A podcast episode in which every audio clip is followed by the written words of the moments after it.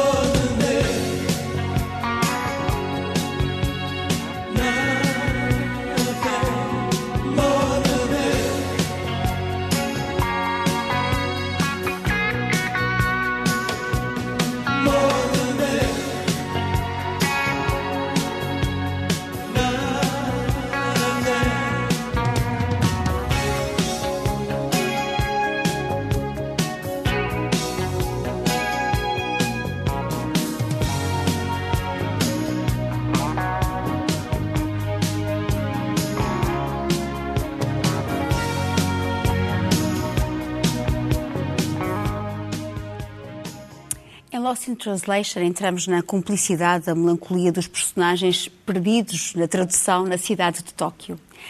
Quando sentimos que este filme tem um ambiente melancólico, Carlos, o que é que queremos dizer com isso? Como é que podemos descrever a melancolia? Bem, eh, etimologicamente, a, a palavra melancólico eh, junta dois elementos. Melan, que é escuro, negro, e colis tem a ver com uh, enfim, o, o, órgão, um, uh, bilis, bilis. Uh, e uh, a melancolia é, digamos, uma palavra muito antiga, bilis negra, disseste isso, bilis negra. Hipócrates e Galeno, os grandes médicos da Antiguidade, falaram da melancolia como a junção de, de um estado de tristeza e de medo. Um estado prolongado de tristeza e medo, mas sem febre. É, é, um, é, é, um, estado, digamos. Assintomático. que, que, se, que, se, pode prolongar no tempo. S melancólico. Tem-se temperamento melancólico. Aliás, a ideia vem daqueles quatro humores, eh, que é uma ideia que perdurou muito tempo. Eh, havia outros fluidos, eh, além, além da, digamos, da da bilis negra havia a bilis amarela, do fígado, havia a fleuma, dos pulmões, havia o sangue, do coração, e a doença vinha do desequilíbrio entre estes quatro eh, fluidos que estavam associados também aos quatro elementos. A bilis negra está associada à terra, portanto é algo sombrio, algo que escurece. Aliás, as pessoas melancólicas eram chamadas os filhos de Saturno, porque também havia uma associação a um planeta. Ora bem, esta ideia prolongou-se, eh, eh, enfim, uma ideia de medicina antiga prolongou-se no tempo, eh, na Renascença foi recuperada eh, e eu quero eh, referir um autor português que, que é médico judeu que emigrou, porque na altura, estou a falar do século XVII, não era um bom sítio para estar aqui em Portugal, e, e o autor é Filipe Montalto, que de natural de Castelo Branco, aliás, sobrinho neto de um outro médico ilustre de Castelo Branco, esse questão novo, que é Lusitano. Uh, e este homem teve em Itália, teve em França, foi médico da regente Maria de Médicis do Reino de França. Foi preciso uma autorização do Papa para ele, como judeu, poder assistir, digamos, um, um governante. E ele escreve em 1614 em latim, eu tenho aqui uma tradução que dá poucos anos, de São um livro chamado Arquipatologia. Arquipatologia foi uma palavra nova da época. Patologia significa, digamos, doença, arqui, da parte primeira, que é a cabeça. Portanto, é um livro sobre as doenças da cabeça, de algum modo. É um tratado de, de neurologia, de psicologia, de psiquiatria. Ah, vão lá letra. Então fala da dor de cabeça, fala da melancolia no, melancolia no tratado quarto. Então o que é que este médico português diz sobre a melancolia? Vai citar os clássicos e diz que a melancolia é uma angústia do espírito. Uma angústia do espírito, mas sem febre associada. E a angústia do espírito é um medo e uma tristeza irracionais, que são dois sintomas próprios e separados da melancolia, que a marcam quase como uma espécie de caráter. Ora bem, o que é curioso é que este livro teve várias edições e tornou-se famoso na época lá fora, porque cá há muito poucos exemplares, acho que só há um livro do, do original deste porque era judeu, estava censurado. E há um autor famoso, um clássico, digamos, destes estudos melancólicos, que é Robert Burton, não confundir com Richard Burton, o, o, ator, ator. o ator, contemporâneo, e, e era um, um clérigo uh, anglicano que foi, esteve à frente da Christ Church, em Oxford, que escreve... Uh, Está aqui uma parte, uh, há uma edição mais completa em português do Sim. Brasil, Anatomia da, Anatomia da Melancolia, cita não uma, nem duas, nem três, mas 84 vezes o nosso Filipe Montalto. Por outras palavras, nós fomos, de algum modo, pioneiros na melancolia e os grandes clássicos da melancolia. Agora, é, é curioso porque é que ele escreve tanto. É um tratado enorme. Isto é um pequeno resumo. O que é que ele escreve tanto? É que ele próprio era melancólico. Ele diz que a melhor maneira de evitar a melancolia era tratar o assunto. E este, este livro que, que a Cristina tem em mãos tornou-se um clássico para muitos escritores, para muitos criadores. Uh, é, é, de 1621 e os românticos do século XIX, no, o John Keats, por exemplo, achava esse o seu. Antes disso, Samuel Johnson achou esse o livro dos livros. E modernamente, Jorge Luís Borges, na Biblioteca de Babel, usa este livro. O António Burgess, da Laranja Mecânica, refere este livro. Portanto, uh, quando falamos de melancolia, temos de falar desta anatomia do Burton que, enfim, é muito curioso, coisas que ele lá diz. Diz que é uma doença que está, de uma maneira ou de outra, dentro de cada um de nós, mas que está mais em certas pessoas. E ele diz que as pessoas. Ele diz isto de uma maneira muito categórica e, portanto, também muito discutível. Tudo o que é categórico é Ele diz que os poetas são malucos. Hum. E nessa altura não se fazia essa distinção, digamos, dos vários aspectos. Hoje há um catálogo de doenças. A palavra melancolia foi substituída por outra, depressão. Eh, e que é uma palavra do século XIX. E hoje há um catálogo de doenças e a melancolia hoje não corresponde bem àquele significado que tinha antigamente, mas ainda se usa o termo e, digamos, ainda é um estado de alma que, enfim, o, Freud tem um livro, 1917, Luto e Melancolia. Para Freud é muito curioso. Melancolia tem a ver com a falta, o luto com a falta. E, portanto, a, a, fica, a nossa economia psíquica fica prejudicada. Quando fala, de algum momento, vem da teoria dos humores, porque é também a falta de, digamos, ou o excesso de um, de um, dos fluidos relativamente aos outros, portanto, falta de outros fluidos que causa o estado melancólico. Portanto, a, melancolia é sempre um, um, desequilíbrio e o problema é quando é, problema ou não, é quando há um desequilíbrio prolongado. Mas uh, nos tempos modernos a interpretação da melancolia sofre mudanças, inevitavelmente, Dulce. Uhum. Uh, eu vou citar o título de outro livro, do Stig Dagerman, que é A Nossa Necessidade de Consolo é Impossível Satisfazer. Uhum. Isto é verdade. Uh, Como é que tu descreves será, a melancolia? Para alguns será, para outros não. Esse é o problema de estarmos a falar em estados de alma, não é? Em coisas naturalmente subjetivas. Uh, eu devo dizer que a melancolia, uh, evidentemente, teve este, esta, esta perspectiva histórica que o, Carlos, que o Carlos disse, mas talvez a mim me interesse mais falar do que é que é a melancolia para mim. Porque, como é subjetivo e como eu, digamos, como não sei sair da minha cabeça, peço desculpa, ou seja, do que se passa cá dentro. Portanto, a, a mim, a melancolia é claramente diferente da depressão ou da tristeza. Porque, ou, ou, ou, a ser é uma tristeza em que eu gosto de, de, me demorar. E esse eu acho que é o grande interesse da melancolia, porque a melancolia, ao contrário da tristeza, que é uh, muitas vezes incapacitante, ou da depressão, que é uma doença já, uh, a melancolia é muito sedutora porque nos dá uma espécie de alinhamento que se torna, caso uh, estejamos vocacionados para isso, mais criativos. Daí que a melancolia e a arte sejam, estejam sempre tão ligadas. Já não está tanto a doença como a depressão, porque a maior parte das vezes se, é, é incapacitante e as pessoas acabam mesmo por se suicidar, não é? Uma pessoa depressiva é muito diferente de uma pessoa melancólica.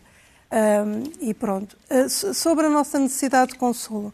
Alguns de nós, eu acho que ser-se melancólico é mais ou menos, ou ser-se ou estar-se melancólico é mais ou menos como um tom de pele. Como ser-se moreno, por exemplo. Nós, todos, nós podemos ser morenos, ter um tom de pele moreno, mas não estar morenos, porque a, nossa, a circunstância, não há sol suficiente e não somos morenos. Portanto, a melancolia é mais ou menos isso. Seja, não é um, um, não acho que seja uma característica do S, é uma característica como um tom de pele que pode nas circunstâncias certas, a, a tornar-nos mais melancólicos. Evidentemente que a falta do outro, não é? A, falta do outro é o que determina mesmo o, o mito da, da, do, do, amor, diz sempre desta incompletude, não é? Nós andamos à procura sempre de quem nos complete. Isso é um grande erro, porque temos que nos completar a nós próprios e sermos uh, uh, suficientemente melancólicos uh, para podermos sair de, de, por nós disso. Não acho que. Temos de encontrar consolo na melancolia. Temos que encontrar consolo. Não, não, é, é, não mas é, é, uma. Agora, os, os, psicólogos infantis já dizem que uh, o direito ao tédio, por exemplo, que a melancolia também tem a ver muito com isso, com uma série de. a frustração, não é? Tudo isto nos torna melan naturalmente melancólicos. Quando queremos muito uma coisa, seja um amor, seja um objeto, seja o que for, e não o conseguimos, é normal sentirmos-nos frustrados. E isso torna-nos melancólicos, por exemplo não acho que seja só a. a é, quer dizer, é, é, tão vasto, tão vasto, tão vasto, que eu só consigo pensar nisto de um ponto de vista pessoal, assim como uma espécie de, um, de uma palavra no meu cotidiano e não em geral. Uh, há uma história que o Onésimo Teotónio de Almeida uh, contou, que se passou nas correntes descritas no hotel, uh, com o escritor brasileiro João Balde Ribeiro. Ele estava no bar e estava com um aspecto muito triste. Não é normal dele. Não é, não é normal dele. e o Ivo Machado chega ao pé dele e diz, oh João, o que é que se passa? Estás com um ar tão triste, o que é que aconteceu? E ele diz, estou virando poeta português. estou morrendo de saudades da minha mulher. A maneira que há aqui uma associação, aliás, o António Sérgio diz que os nossos vatas são albergues de melancolia, eh, penumbra e mágoa por conta, talvez, da coita amorosa. Tu concordas com isso? Sim, talvez o pusesse em termos menos poéticos. Eu sou historiador e, portanto, tento fazer aquilo que a Dulce tem medo, que é tentar objetivar coisas que são do foro, no fundo, do foro individual e, e intraduzível, não é? Sim. Portanto, eh, eu sei que é uma causa perdida, mas, eh, mas lá tentar, tento. Claro. É? E realmente, bom, temos, há períodos na história da, da, cultura ocidental que são muito marcados pela melancolia. Por exemplo, o maneirismo, no século XVI, esta ideia do mundo às avessas, esta obsessão com a fugacidade do momento, com a incerteza de tudo menos da morte, esta ideia de ter que viver o momento porque já não se sabe o que é que vai haver a seguir tudo isto está muito patente. Aliás, a peça que eu depois escolhi para, para, para o final do, do, do, programa é um exemplo de, de, de, desta cultura inglesa do tempo da Rainha Isabel. Agora, os portugueses, de facto, talvez porque a noção de melancolia está muito associada à noção de perda e à noção, pelo menos imaginária, de um, de um passado perfeito que se perdeu, mesmo que nunca tenha existido. Não, é? Não, não, não, é, não, não é messianismo, porque messianismo pressupõe estar à espera que, que, que regresse a felicidade. Não, aqui há uma espécie de. dá-se por, dá por eh, adquirido que ela não vai voltar e ela fica como uma, uma espécie, de, como uma espécie de, de referência mítica uh, à qual se regressa para chorar melhor o presente, não é? E como, na realidade, a história de Portugal está cheia de, de, de de momentos de exaltação frustrada, de repente tínhamos as especiarias da Índia e aquilo depois deu no que deu, e depois de repente tínhamos o ouro do Brasil e deu no que deu, e depois de repente tínhamos os dinheiros todos da CEE e deu no que deu. Uh, quer dizer, há uma espécie de constante da ideia de glória perdida, de, de, de, de, infelicidade estrutural que está muito patente nos, nos, nos, nos poetas todos, particularmente nos séculos XVI. Eu até vos, vos propor dois exemplos que são absolutamente, eh, a meu ver, paradigmáticos desta, desta postura. Um é um dos textos mais belos, acho eu, da poesia em língua portuguesa, que é uma cantiga, a cantiga Partintes, do João Ruiz Castelo Branco, eh, que, que diz eh, assim: Senhora, partem tão tristes meus olhos por vós, meu bem, que nunca tão tristes vistos outros nenhuns por ninguém. Tão tristes, tão saudosos, tão doentes da partida, tão cansados, tão chorosos, da morte mais desejosos cem mil vezes que da vida.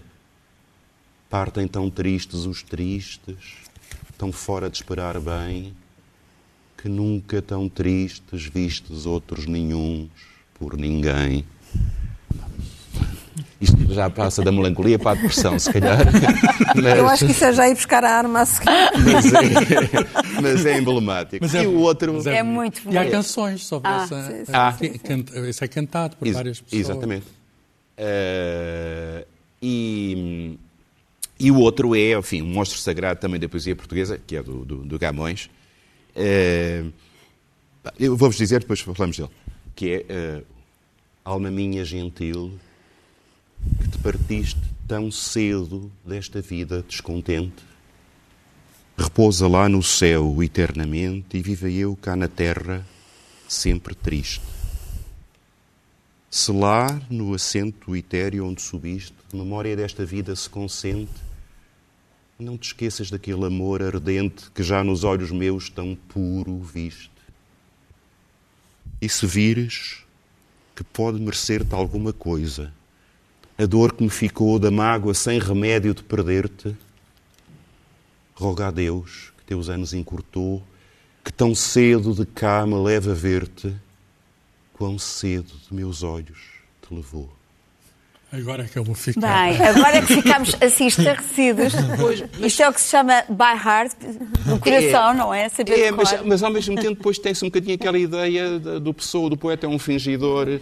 Uh, etc, etc, etc. Quer dizer, melancolia. Esta, também, rapaz, era, era melancólico. Mas nós temos que esquecer do, do António Nobre, só que entretanto tem um poema que é a Balada do Caixão, quer dizer... Há um lado um bocadinho narcisista uh, sim, uh, sim, nesta, nesta espécie de prazer num sofrimento ritual, não é? Que, que também faz parte um, um bocadinho desta, desta nossa infelicidade, entre aspas, estruturante e estrutural. Uh, mas, de facto, portanto, voltando ao teu ponto, claramente uh, nós pegamos nos grandes poetas portugueses, eles estão todos muito marcados por esta visão. É raro ver um poeta mais solar, eu acho que é Eugênio e pouco mais. A Sofia. A Sofia, às vezes, não é? Ah, também sim, de vez em quando tem, sim, também sim. lhe dá para, para o lado mais melancólico, não é? Quer, quer eh, buscar para regressar os momentos que não viveu junto ao mar, por Isso. exemplo. Sim. Quer dizer, nós estamos aqui, eu, eu pergunto, por exemplo, se, se será a saudade um eufemismo para a melancolia? Faz parte, faz, faz parte. Eh, a saudade é, é precisamente isso, é a noção de perda, é a noção de, de, querer regressar a uma felicidade, mesmo que utópica, irremediavelmente perdida, não é? Uh, ao contrário do que parece que é, que é vulgar dizer, se não é uma palavra exclusivamente portuguesa, todas as, as línguas têm equivalentes com nuances. Uh, seria um bocadinho estranho que nós fôssemos os únicos uh, com noção de, de, de perda, não é? Mas Agora, nós gostamos de ter esse, gostamos, e gostamos de dizer essa exclusividade. É? Exatamente, é? gostamos de reivindicar da saudade. Uh, uh, Carlos, a, a Dulce há pouco falou da relação entre melancolia e criatividade, Sim. não é? Uh, será que um criador tem que ter essa tristeza vaga e continuada que caracteriza a melancolia? Bem, essa ideia, arranjar outros exemplos? Essa, essa ideia existe, um, tanto na literatura como nas artes visuais, na música. Um, sei lá, uma, uma imagem muito forte é, é do Albrecht Dürer. Uh, uh, eu, eu, tenho aqui, talvez a nossa realizadora possa mostrar, aqui só está um pormenor na capa deste livro. Uh, Albrecht Dürer tem uma gravura no século XVI que é precisamente intitulada Melancolia.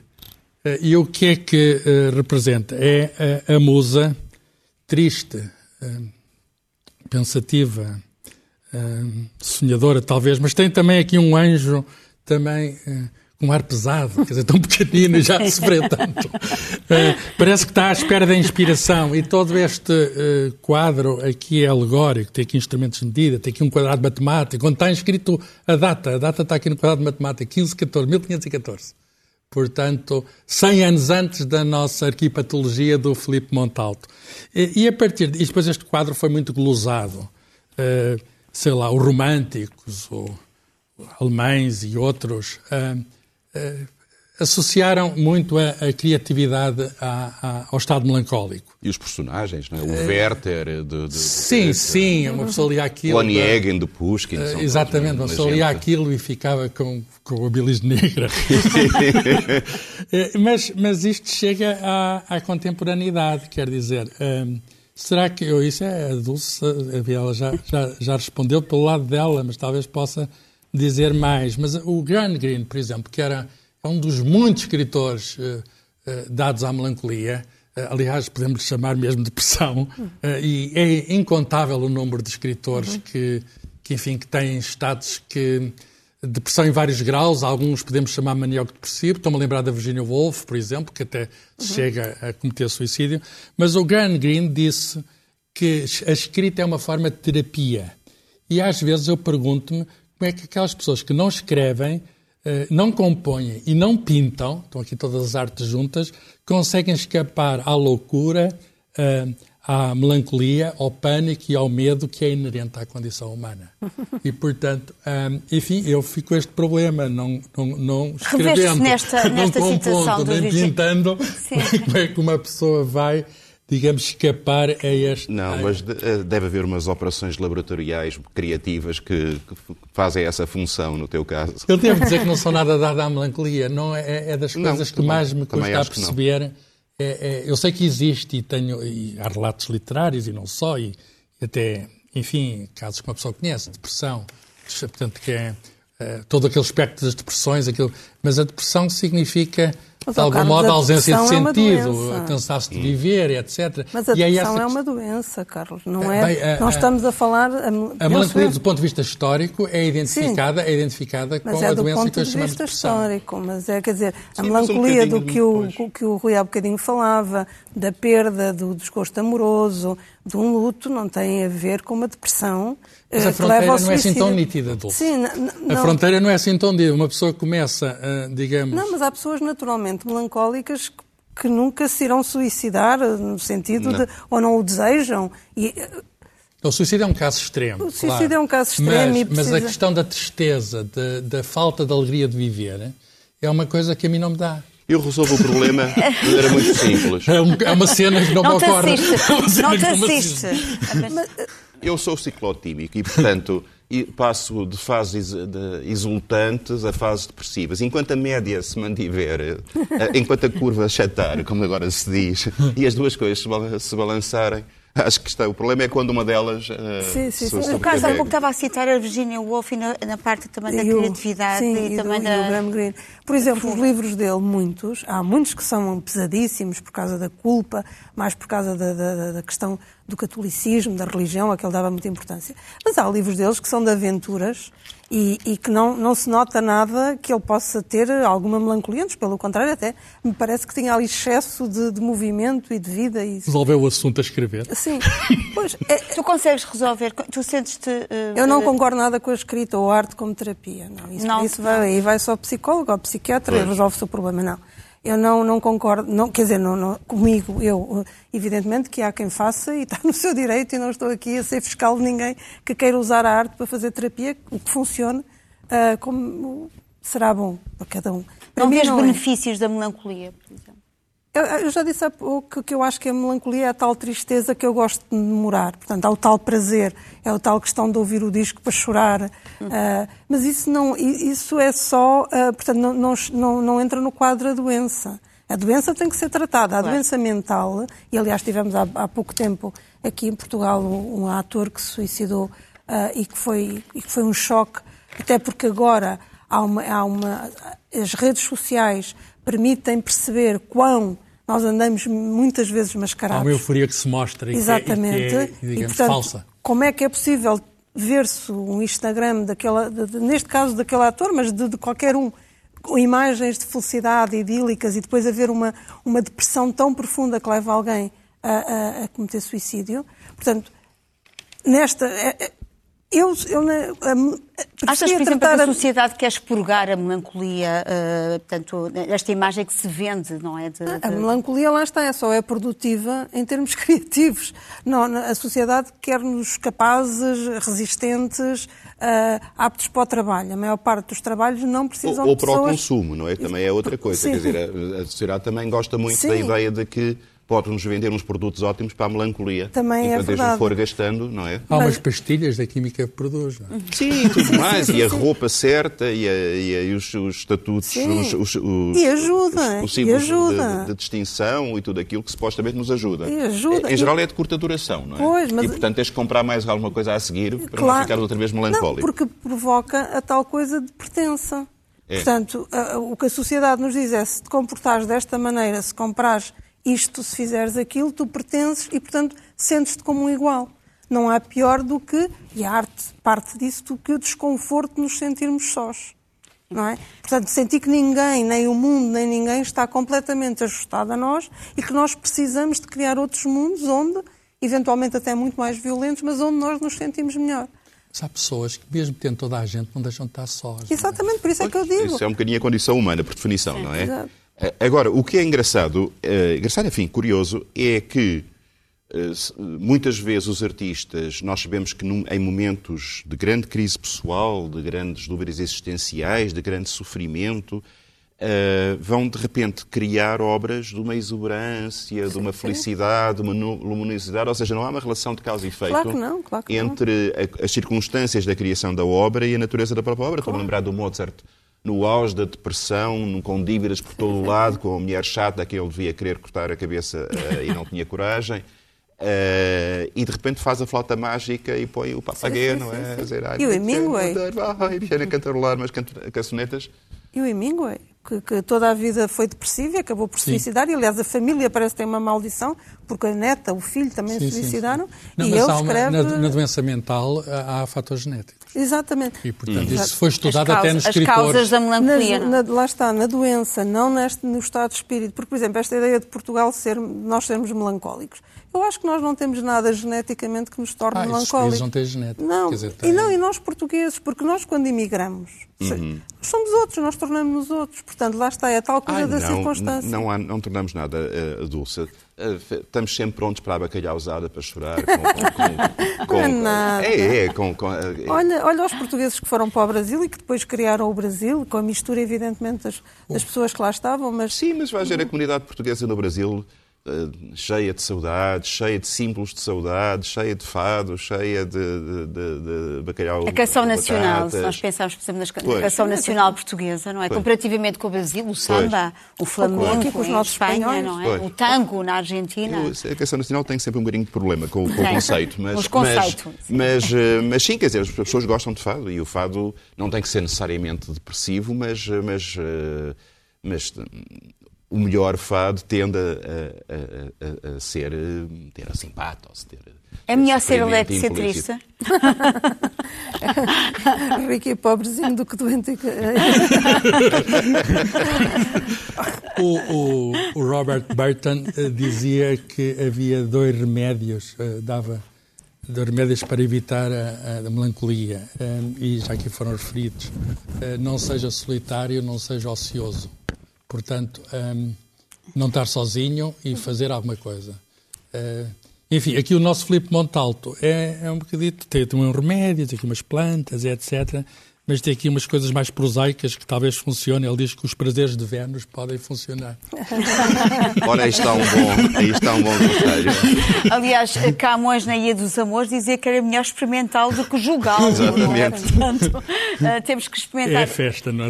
É festa. Já estamos a antecipar o próximo programa, caro ouvintes. Exatamente. Mas há um comprazimento na arte, na verdade, não é? Uh, por exemplo, tu não sentes, por exemplo, na tua na, na escrita essa necessidade, associas a um estado de espírito? Uh, quando é que te lanças exemplo, nessa aventura da escrita? Não, eu, por exemplo, a maior parte das pessoas que me conhecem uh, acham estranho que eu escreva os livros que escrevo. Porque no meu dia a dia eu não sou como a maior parte daquilo que eu escrevo. Mas evidentemente eu também sou aquela. Porque aquilo passa pela minha cabeça, eu também sou aquela. Portanto, não, acho sempre perigoso procurar no autor características que depois iluminem a obra. Não é?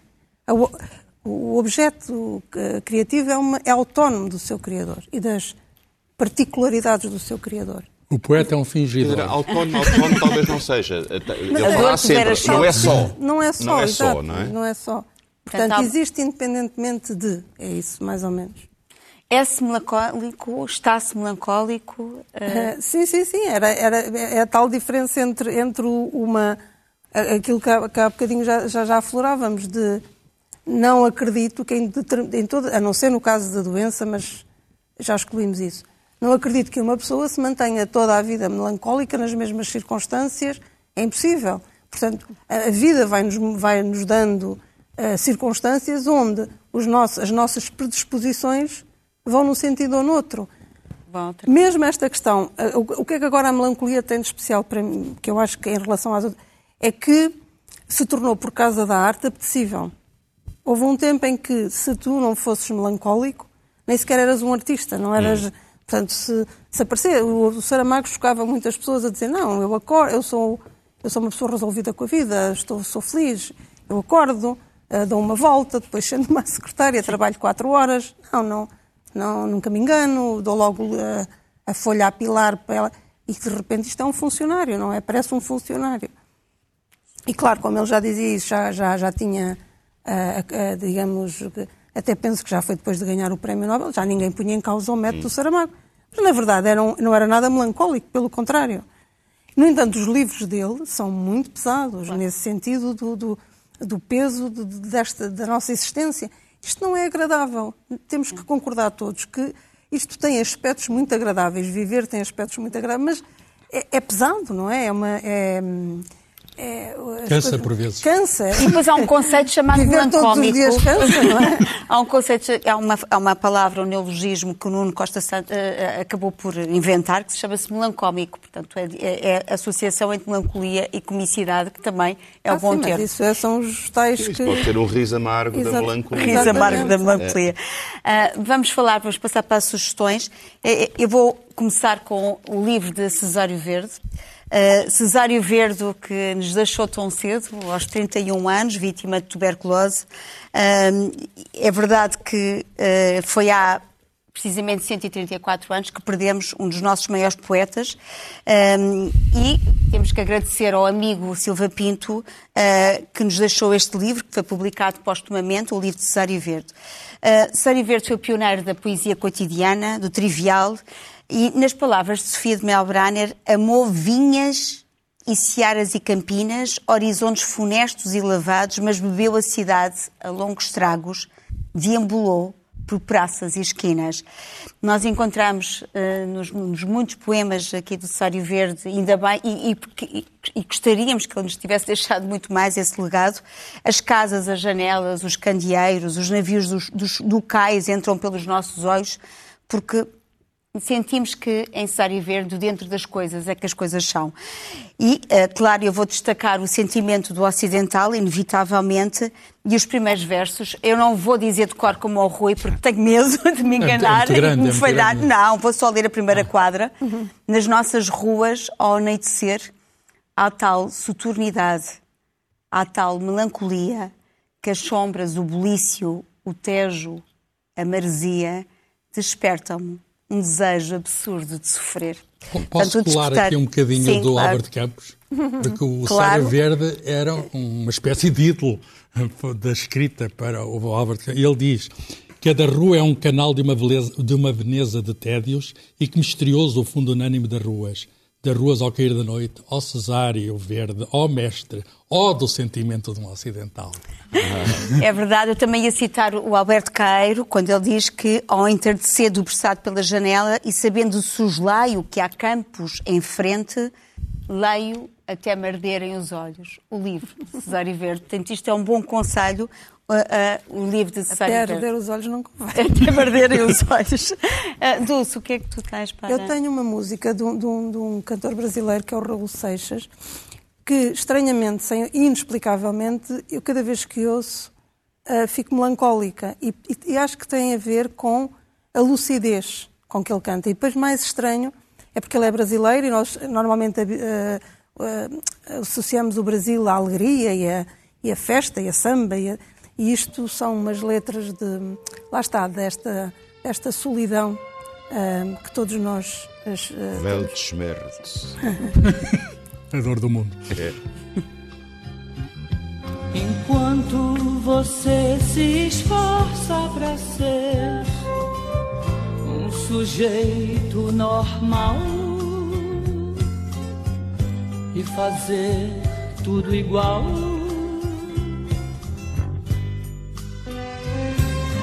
Eu do meu lado aprendendo a ser louco, um maluco total.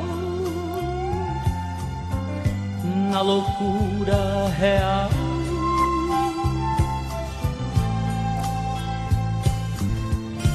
Controlando a minha maluquez, misturada com minha lucidez, vou ficar, ficar com certeza maluco, beleza.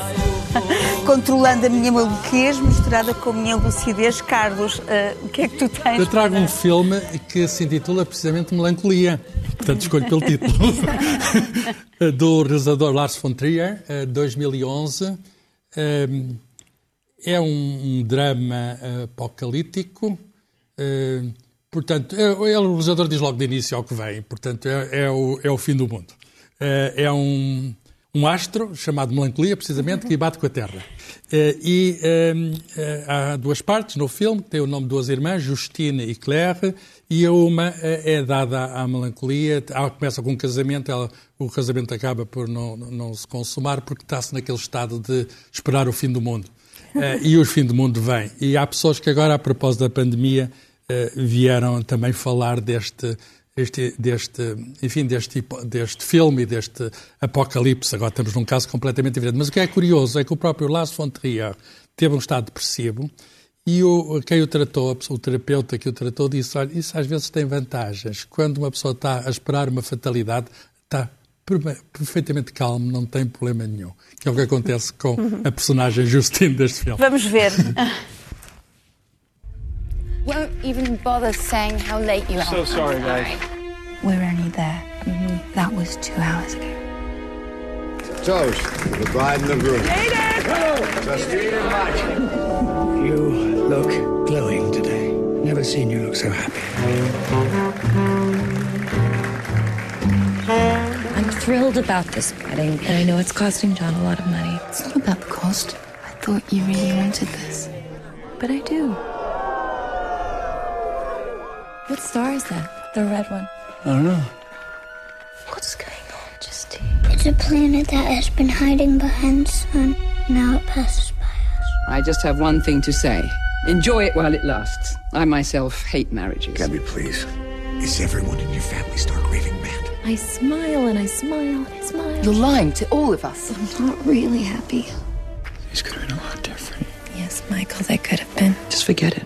Stop dreaming, Justine. What are we excited about? Tomorrow night. That's right.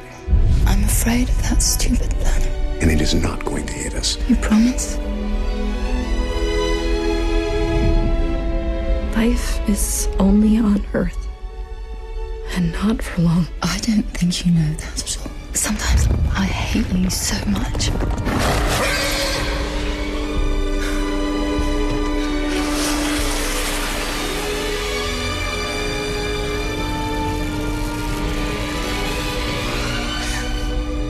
Me, Justine. I want to do this the right way. I'm afraid that the planet will hit us anyway. Rui, vamos acabar em lágrimas? Ou eu podia ter usado o Prelúdio do Tristão e Isolda do Wagner, que era a música que estávamos aqui a ouvir debaixo da melancolia do Lars von Trier, mas não, eu resolvi, como eu anunciei há bocadinho, voltar ao tempo da Rainha Isabel I.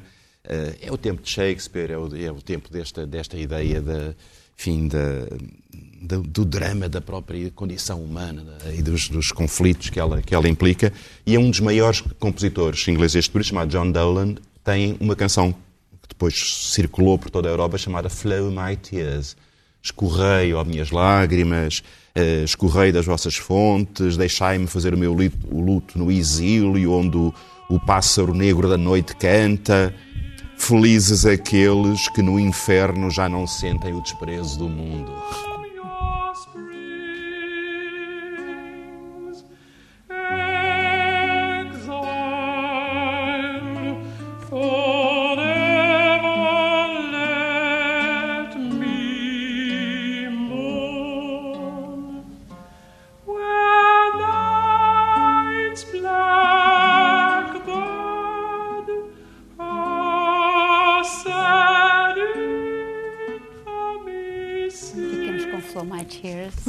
Este foi o original, é cultura, agora também podcast. Até para a semana, até lá, lembre-se, todo o tempo é bom tempo à cultura.